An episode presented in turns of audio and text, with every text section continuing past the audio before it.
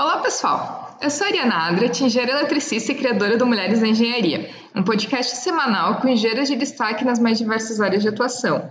Durante as minhas conversas com elas, vamos falar de seus projetos, carreira, novas tecnologias, cases de empreendedorismo e muito mais. Eu tenho certeza que vou aprender em cada episódio e espero que você também. E o Mulheres na Engenharia já está no Instagram, no Twitter, no iTunes, no Spotify. Você pode seguir o podcast em qualquer um desses lugares ou então acessar o site www.mulheresengenharia.com. E a minha convidada para esse episódio é Carolina Fernandes Pereira, engenheira química que já trabalhou com pesquisa e desenvolvimento de produtos, passou muitos dias trabalhando embarcada em navios e mais recentemente migrou para uma área mais comercial no setor de lubrificantes. Eu tenho certeza que vou aprender muito com a nossa conversa e espero que você também.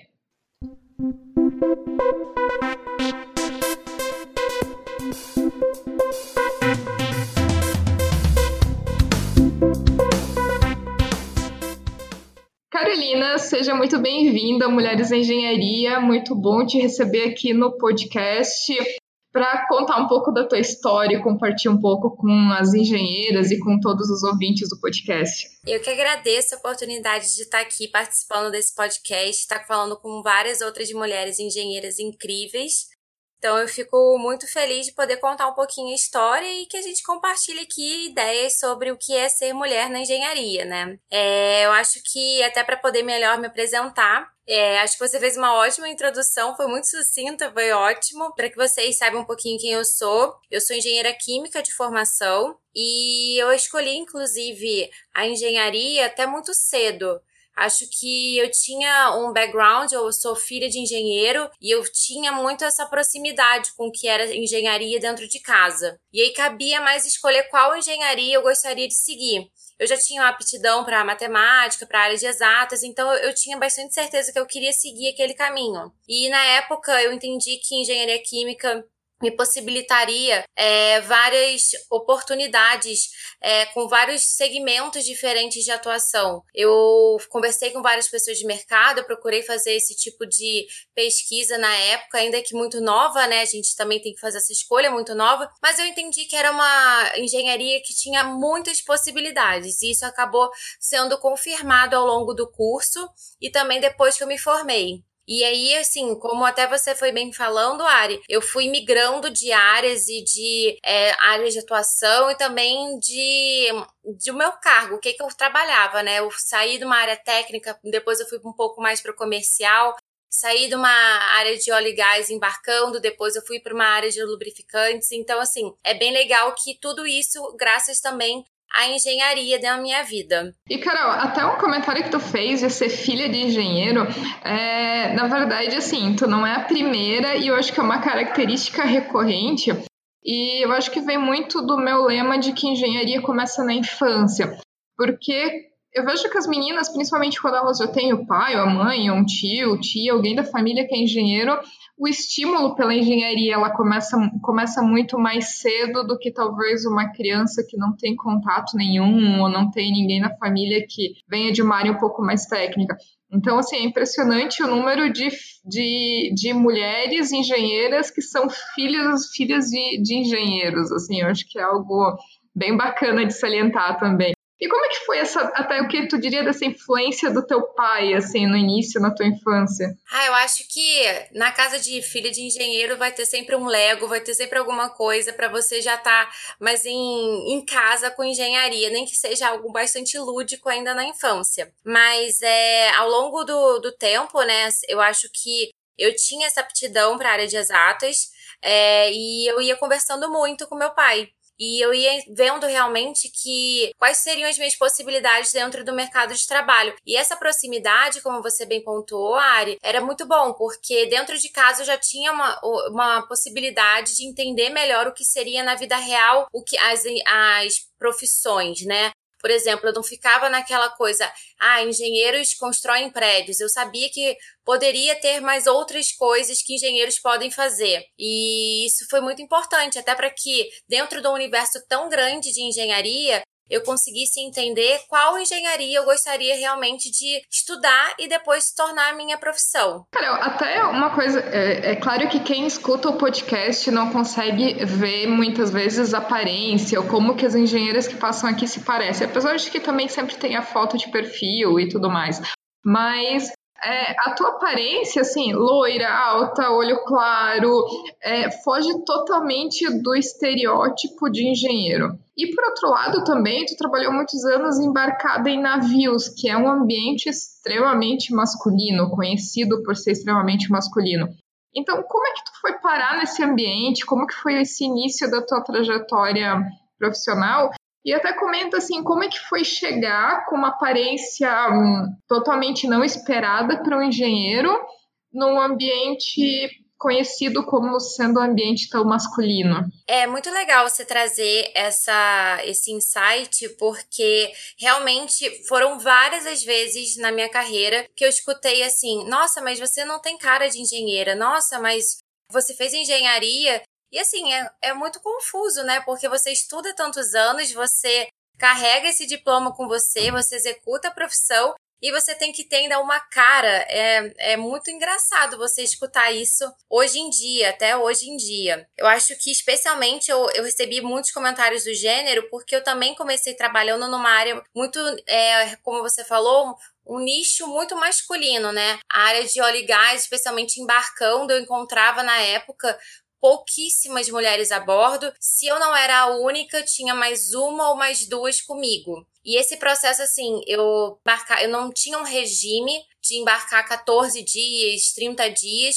Eu era uma engenheira de vendas, então eu prestava serviços e eu ia conforme a necessidade do cliente, podendo ficar mais tempo ou fazer somente uma visita de um dia, se fosse por acaso uma embarcação, como um PSV, que é um barco de apoio mas também já fiquei embarcada bastante tempo em plataformas e sondas. E quando eu chegava nesses, nessas embarcações de apoio, várias foram as vezes que eu subia, chegava no, no navio, falava: Bom, eu quero falar com o responsável pela área técnica, eu quero ir para a de máquinas, eu estou precisando conversar para falar do produto XYZ.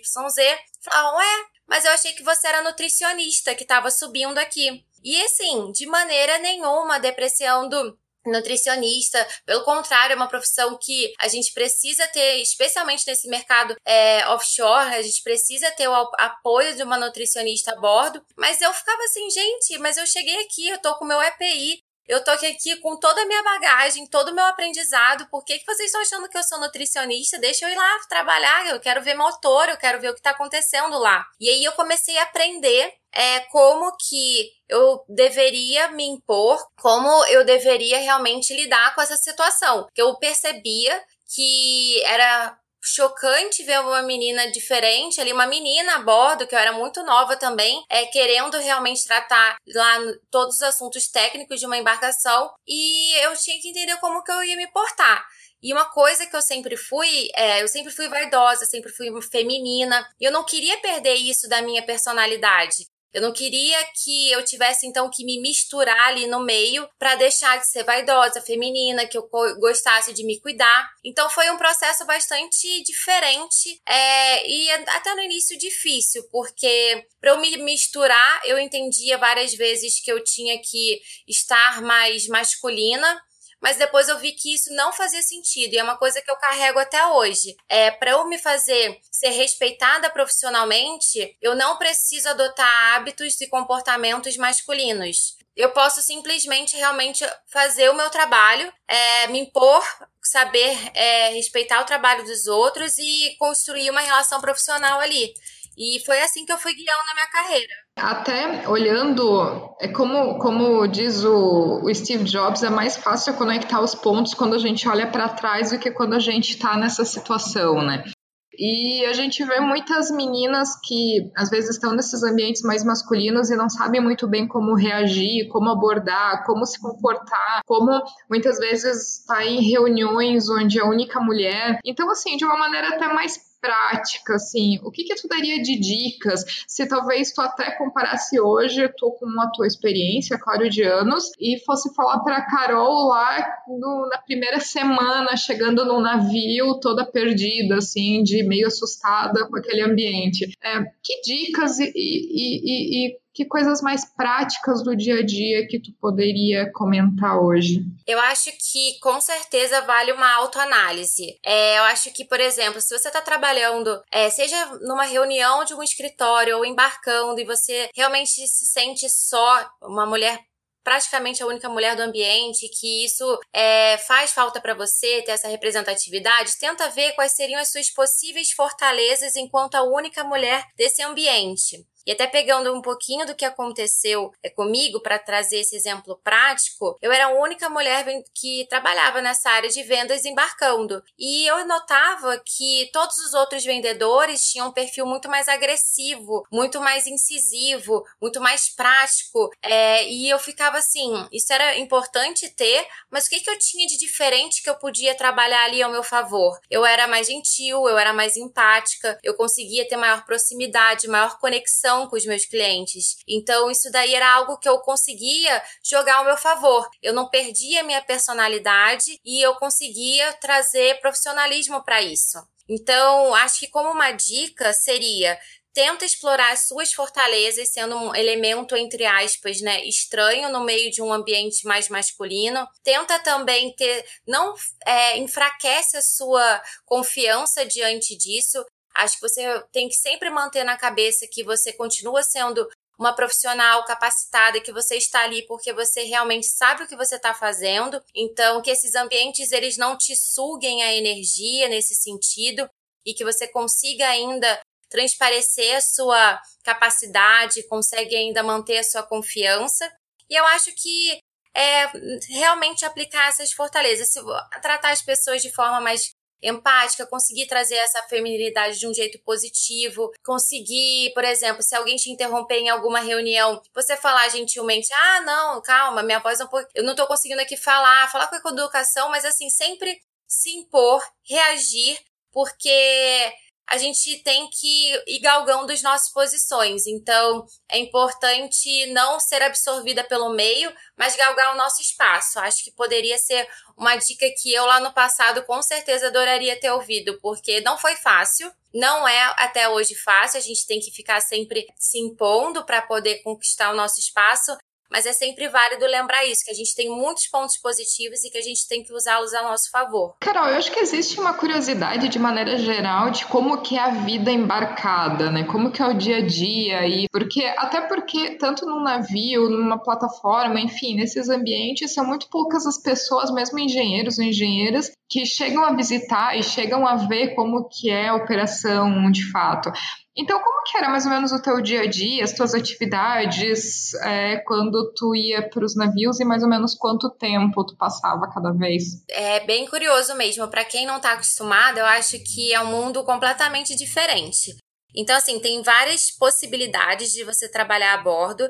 E o que eu, eu exerci enquanto engenheira de vendas era uma, um regime, como eu falei, é, dependia muito da demanda do meu cliente. Então, por exemplo, eu poderia ficar apenas uma, é, uma visita de um dia, ou eu poderia passar 7, 15 dias, dependendo também do people on board, né? Que é a quantidade de pessoas a bordo e que então estaria voltando para a Terra ou não. Então, por exemplo, eu já tive um episódio que eu fui prestar meu serviço, que eu fui fazer uma análise técnica do motor para poder ver realmente qual seria o produto indicado para esse cliente. E aí eu ia voltar supostamente em três dias. Mas acabou que eu não consegui voltar em três dias, porque não tinha quantidade de pessoas suficiente para poder voltar. Então, a operação de ter um helicóptero voltando com todas as pessoas não foi viável. Eu acabei ficando mais dias para poder voltar para a Terra. E isso, assim, é, não vou dizer que é normal, acontece sempre, mas é comum, acaba acontecendo. É, mas o meu, o que eu acabava fazendo a bordo realmente era prospectar vendas sob uma análise técnica. Eu ia para ver o que, que tinha estava acontecendo em todos os sistemas que eu tinha algum tipo de produto indicado, especialmente motores. é, e ficava realmente fazendo todas as análises para ver o que, que então eu poderia melhor recomendar para o meu cliente. Era um trabalho bastante interessante, envolvia algumas análises, é, não só no, na parte dos motores, mas eu levava algumas amostras para laboratório. Então, assim, eu realmente exerci todo esse conhecimento técnico enquanto engenheira nessa época e comecei a desenvolver essas habilidades de vendas já durante esse, essa experiência profissional. E, e, Carol, tu percebeu, até explorando um pouco mais, porque eu acho interessante justamente esse, esse teu período, depois a gente vai entrar um pouco mais na parte comercial, mas até explorando um pouco mais esse teu período, período embarcada. Tu percebeu que no tempo que tu ficou trabalhando lá, houve uma alteração de comportamento no sentido de que quando tu chegou, as pessoas não te davam credibilidade e com o tempo passaram a te respeitar tecnicamente? Como que foi essa transição assim da loira Barbie para uma engenheira respeitada pelo conhecimento técnico? Olha, é muito legal até que você falou do Barbie, porque várias vezes eu escutava assim: ah, chegou a Barbie, chegou a Barbie que vai atender. E no início isso me cortava, porque eu não queria ser a Barbie, eu queria ser engenheira, eu queria ser respeitada pelo meu trabalho. E foi bem essa pergunta que você falou: como que eu saía dessa zona, né, ali entendida como uma menina nova que estava indo ali fazer alguma coisa para ser respeitada profissionalmente? Eu acho que eu tive que ter muito jogo de cintura para poder lidar com esse tipo de situação, para que isso não me afetasse e para que isso também não é, acabasse afetando o meu trabalho, não só emocionalmente, mas o meu trabalho, né? O que eu executava, a minha entrega. Então, eu sempre que eu tinha alguma ouvi algum comentário que não era o jeito que eu gostaria de ser é, tratada, né? Que me tratava mais como uma menina nova que estava ali, eu ia é, trazendo o meu valor técnico. Trazia, ah, não, eu, eu ia, caía na brincadeira, mas depois eu ia lá e mostrava.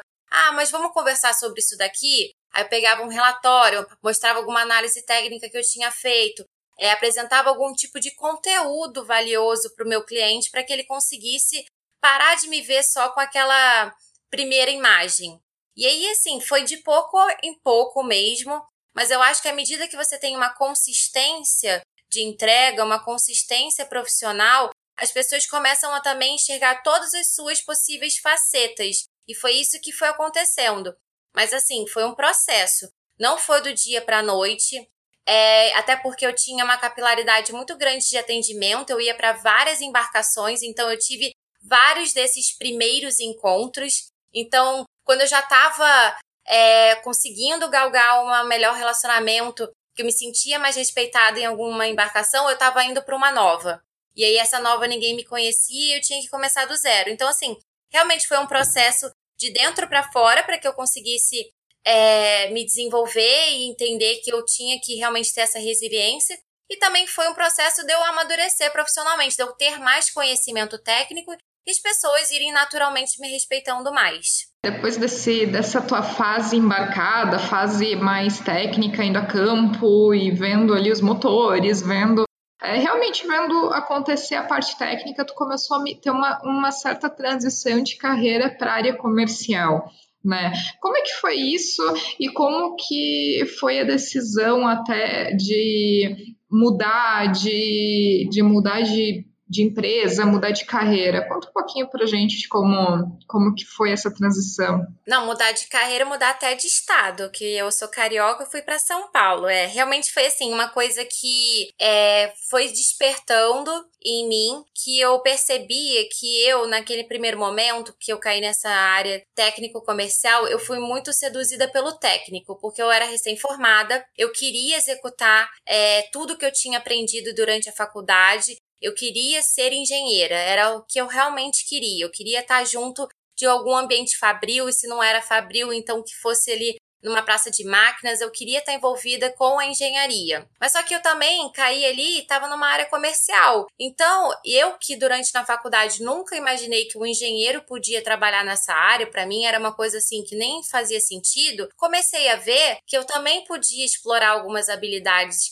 de interrelacionamento, de negociação, que várias outras um mundo diferente que eu não pensava durante a faculdade e que foi fazendo com que meus olhos brilhassem cada vez mais. eu vi que eu fui muito seduzida lá no início pela, pela atuação como engenheira, mas ao longo desse meu período, eu comecei a ficar cada vez mais interessada em ter esse desenvolvimento para o business, porque fazia parte da minha rotina, mas aí eu começava a ficar mais interessada em fazer as negociações, em mexer nas possíveis análises comerciais, o que, que eu podia mexer, o que, que eu não podia mexer. E eu falei, bom, eu acho que é isso, eu acho que eu, te, eu quero migrar um pouco a minha carreira. Como fazer isso? E é difícil, né? E na época, como eu ainda tinha limitação de tempo para prestar a trainee, eu falei, eu acho que é esse o meu jeito, porque é, num programa de trainee eu consigo ter uma visão mais completa de negócios, eu vou conseguir ter uma percepção é, melhor, não vou ficar tão nichada, né? Não vou ficar só num nicho muito técnico. E é isso que eu vou tentar.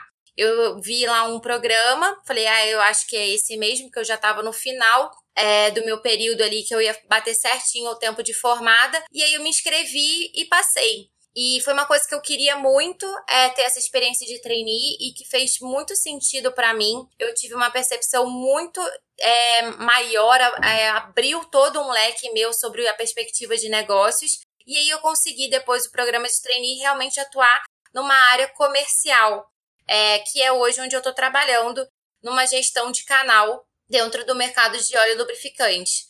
E isso foi muito bacana, porque assim, foi algo gradual também sendo construído, mas foi fundamental eu ter essa visão para que eu conseguisse estabelecer essa migração de carreira. E que hoje faz sentido para mim, mas com certeza, se eu não tivesse uma visão de engenharia, eu também não conseguiria ter migrado dessa forma, que hoje eu tenho certeza que esse meu background essa minha é, experiência de engenheira colabora em vários momentos meus. É fundamental esse meu é, passado, essa minha experiência enquanto engenheira. Quando eu penso em programa de trainee, assim, eu acho que de maneira geral ele é visto mais como um programa para engenheiro recém-formado. É, eu vejo que o meu caso foi um pouco diferente, porque eu comecei já a trabalhar muito jovem e, em paralelo com a universidade, eu já trabalhava na área e tudo mais. Mas tem muitos engenheiros ou muitos estudantes que eles praticamente eles estudam e a primeira experiência profissional na área acaba sendo estágio e depois acabam seguindo para alguma empresa. E o trainee ele é muito é, visto como um programa para engenheiros recém-formados e também sem experiência. Como que foi esse teu processo de decisão? Porque tu já trabalhava na área, já tinha experiência e decidi, de certa forma, dar um passo para trás, indo para um programa de trainee? Assim, o que, que tu levou em consideração nessa tua escolha? Eu pensei exatamente com essa frase que você falou. Será que eu estou dando um passo para trás? Mas eu pensei, se for estratégico, né? Se eu der um passo para trás para dar dois para frente, vai valer. E é muito importante que a gente às vezes tome algumas decisões do gênero, né, que a gente esteja abdicando de alguma coisa, se a gente tem uma estratégia por trás. Eu naquele momento, é, se eu continuasse no caminho que eu estava, eu seguiria uma carreira muito técnica e eu entendi que não era o que eu queria para o meu longo prazo. É, e eu tinha uma oportunidade naquele momento de aprender sobre vários outros negócios, sobre várias outras áreas, e era aquilo que me interessava. E a gente também sabe que programas de trainee eles capacitam a sua liderança. E é uma coisa que eu queria trazer na minha vida também. Então, naquele momento, é, eu entendi que fazia sentido para mim. Eu estava abdicando de uma de algumas posições que eu já tinha galgado ali, que eu já tinha uma experiência, que eu já tinha tido até a oportunidade de trabalhar fora pela empresa, mas que eu poderia aprender várias outras coisas fundamentais é, através do, do programa de trainee.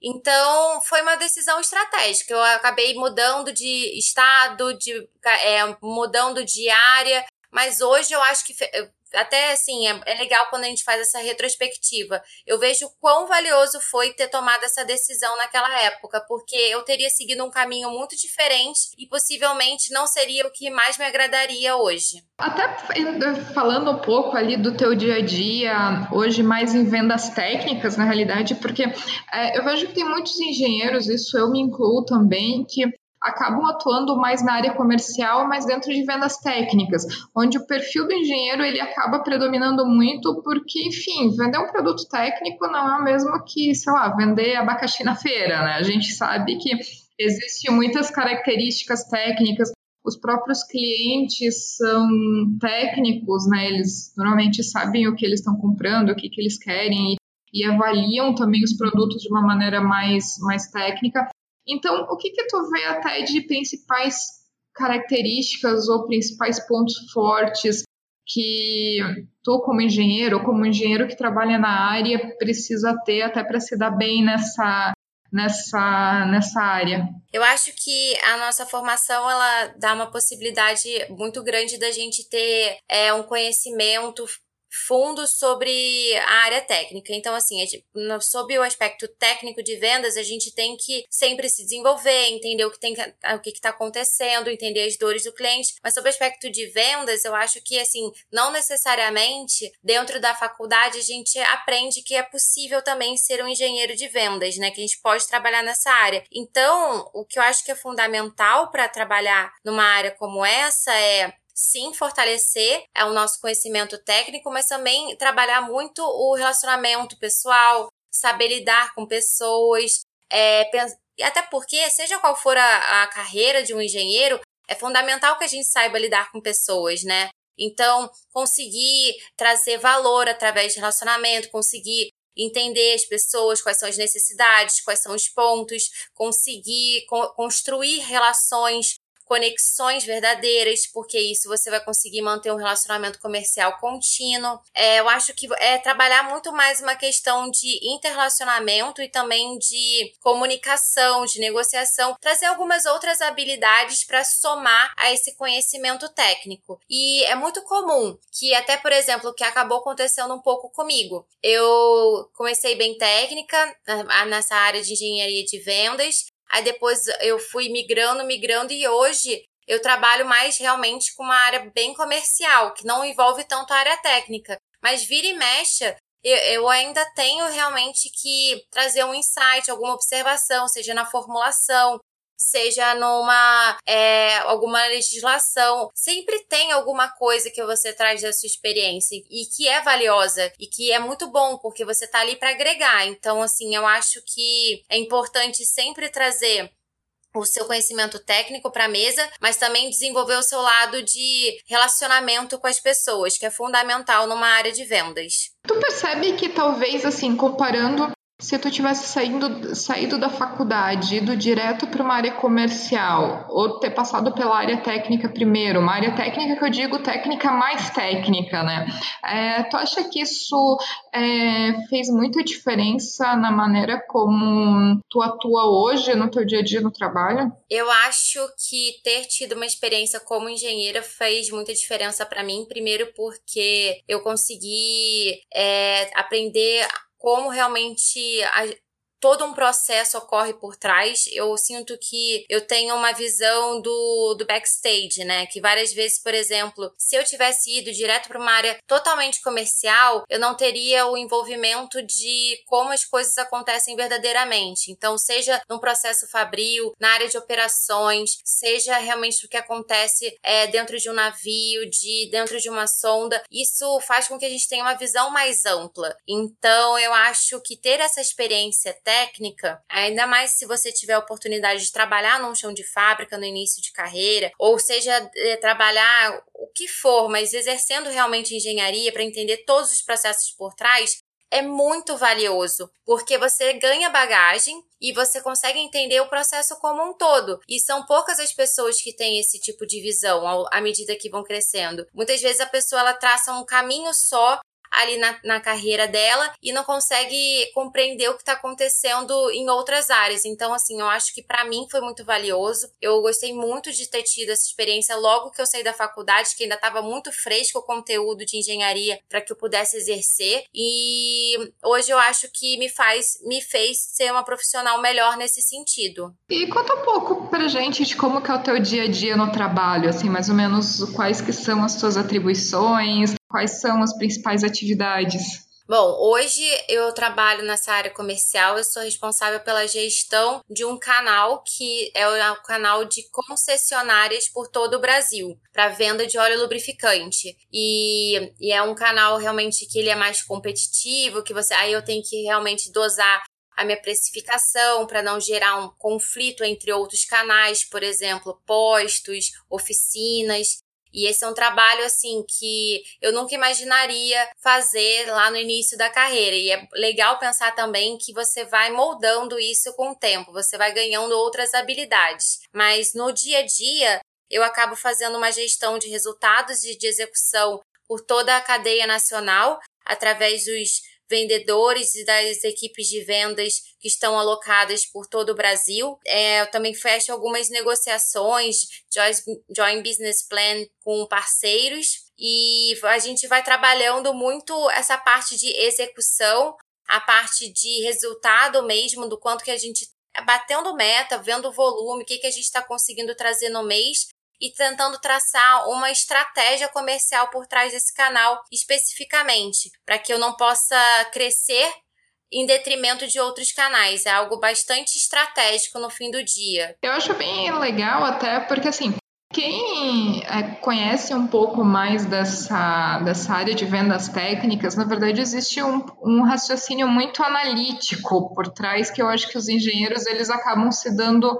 muito bem nessa área. Mas eu também vejo que existe um certo preconceito entre é, os engenheiros que trabalham em áreas mais técnicas contra engenheiros que trabalham mais é, em áreas comerciais, como, de certa forma, talvez sendo menos engenheiros, ou alguma coisa nesse, nesse sentido, assim, que na verdade, para mim, eu acho uma besteira, porque, como qualquer profissão, existem áreas de atuação diferentes e todos eles são necessários, né? Não adianta simplesmente projetar sem vender, como também não adianta vender sem ter um bom produto, é, um bom projeto e, um, e um, uma boa construção, e uma boa fabricação e um bom processo de fabricação. Então, eu vejo que tudo isso são áreas complementares, na verdade.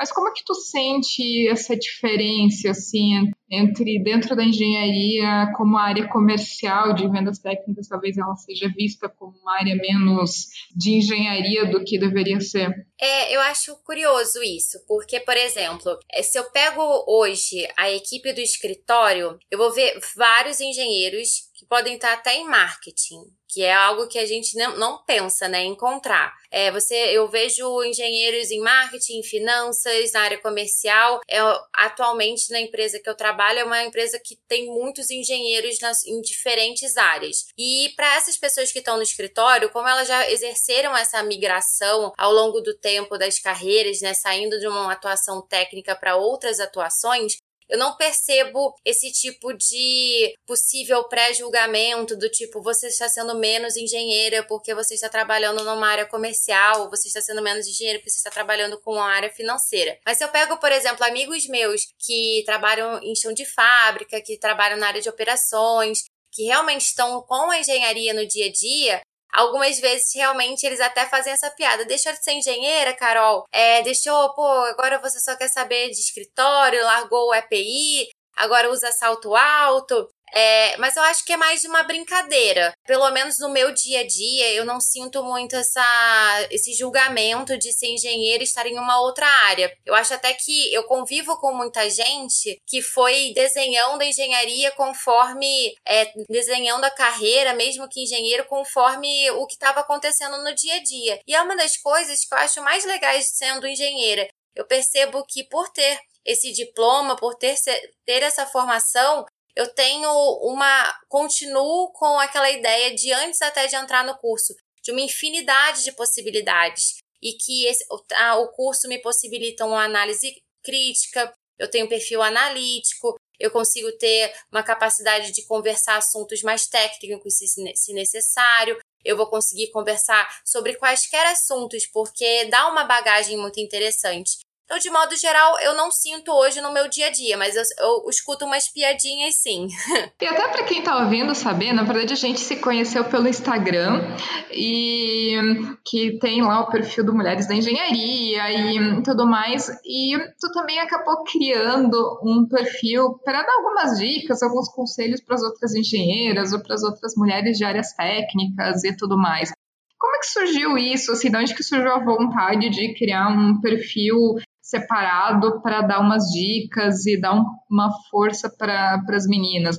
é com base talvez em algumas dificuldades que tu passou? De onde que surgiu isso? Com certeza, Ari. Assim, eu acho que foi Acho não, tenho certeza que ao longo dos anos de carreira eu fui percebendo assim: nossa, eu tô sozinha aqui nesse navio, nossa, eu tô sozinha aqui nessa reunião, nossa, eu tô sozinha aqui nessa negociação. Eu me via muito sozinha enquanto única mulher na minha equipe, única mulher é, atuando numa determinada área, e eu queria realmente ter uma troca. E mais do que uma troca numa, num sentido horizontal, de pares, eu queria olhar para cima e ver uma representatividade de liderança feminina.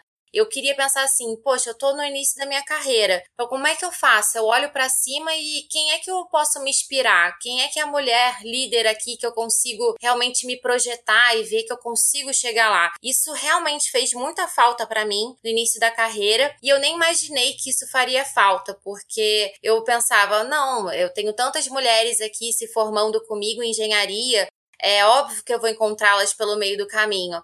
E eu não encontrei na liderança. Eu não encontrei. É como se não conseguisse chegar até lá. E isso me fez muita falta. Eu falei, bom, acho que comecei a ficar cansada de só trocar um conteúdo sobre desenvolvimento profissional, de como que a gente tem que trabalhar para chegar na liderança, o que, que a gente tem que fazer ou não fazer. E eu fiquei cansada de só conversar isso com amigas próximas, pessoas próximas. E eu quis alavancar esse tipo de conteúdo para alcançar mais mulheres que potencialmente pensariam como eu. Então eu falei, bom, como é que eu posso alavancar isso? Vou criar um Instagram, eu vou usar a internet. Eu quero saber se tem mais mulheres que pensam como eu, que querem se desenvolver, querem o protagonismo da sua carreira, querem chegar lá, querem ser melhores profissionais, mas que hoje não tem tanta gente para conversar. Então, e assim, Assim que eu criei, eu comecei a encontrar perfis maravilhosos, inclusive o seu, que me possibilitou esse podcast, que eu tô super feliz de participar. E você começa a encontrar mulheres incríveis pelo caminho também. Então, diante disso tudo, eu criei o Boss and Gloss, que eu trago todas essas percepções, o que, que eu já vivi, eu compartilho um pouquinho da minha experiência, trago um pouquinho de insights, de é, referências de liderança feminina tudo que possa ser um conteúdo prático para buscar o protagonismo do, da carreira das mulheres. E que quem quiser conferir também vai estar tá aqui nos links do, do episódio. Só seguir, procurar a Carol lá no Instagram, que tem bastante conteúdo bacana, bastante, bastante informação. E assim, acho que sempre é legal um pouco de, de inspiração. Eu acho que eu também fui uma engenheira que me senti muito sozinha durante a minha carreira inteira. Então, eu acho que a gente precisa de referências, a gente precisa juntar essa mulherada que se sente sozinha e em lugar de estar sozinha, uma apoia a outra, uma é, conversar com a outra sobre as dificuldades e, enfim, ter uma, uma ideia de que estamos juntas nessa mesma, nessa mesma empreitada dentro da engenharia. Porque a engenharia é uma coisa tão maravilhosa que é, não é pelo fato de muitas vezes nos sentirmos sozinhas, que a engenharia ela é menos importante, ela é menos uma decisão acertada de carreira, né? Eu acho que é mais a gente se unir também. Então, muito legal.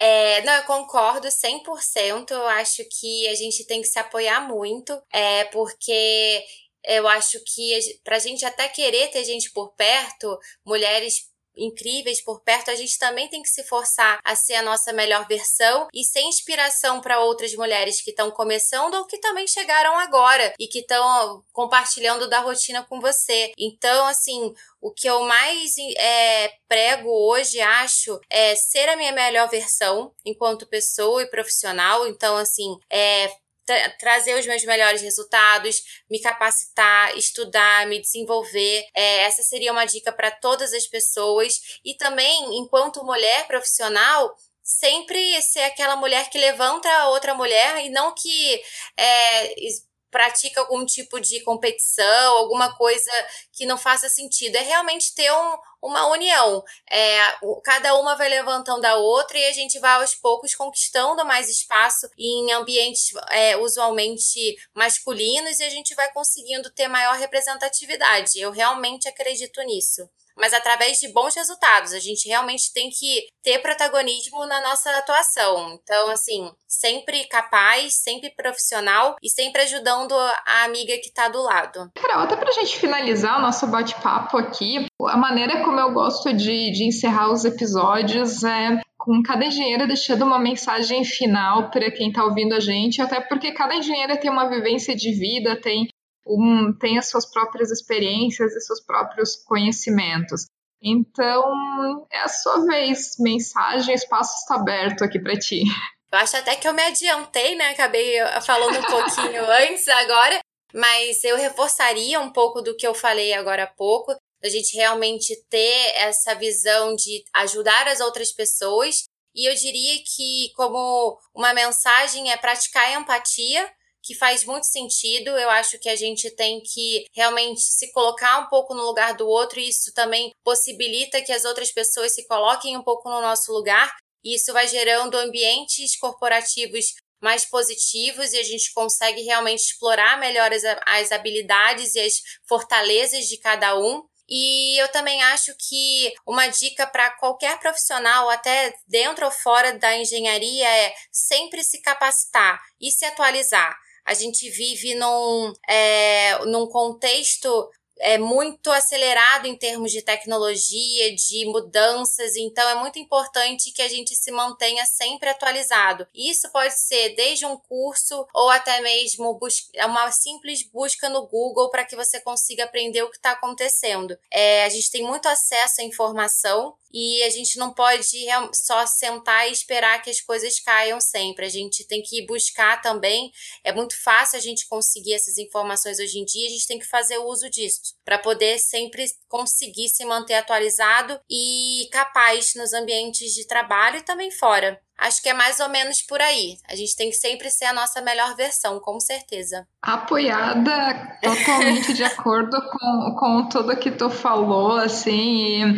eu acho que, enfim, eu acho que a gente tem que conquistar o nosso espaço não por uma obrigação, mas porque a gente merece, porque tem muita mulher capaz e muita mulher que realmente estuda, que se dedica, que realiza um trabalho excelente. Então, muito mais do que querer entrar por um sistema de cotas, é entrar por, por mérito e por, por merecimento mesmo. Acho que é isso que é o mais, é o mais importante.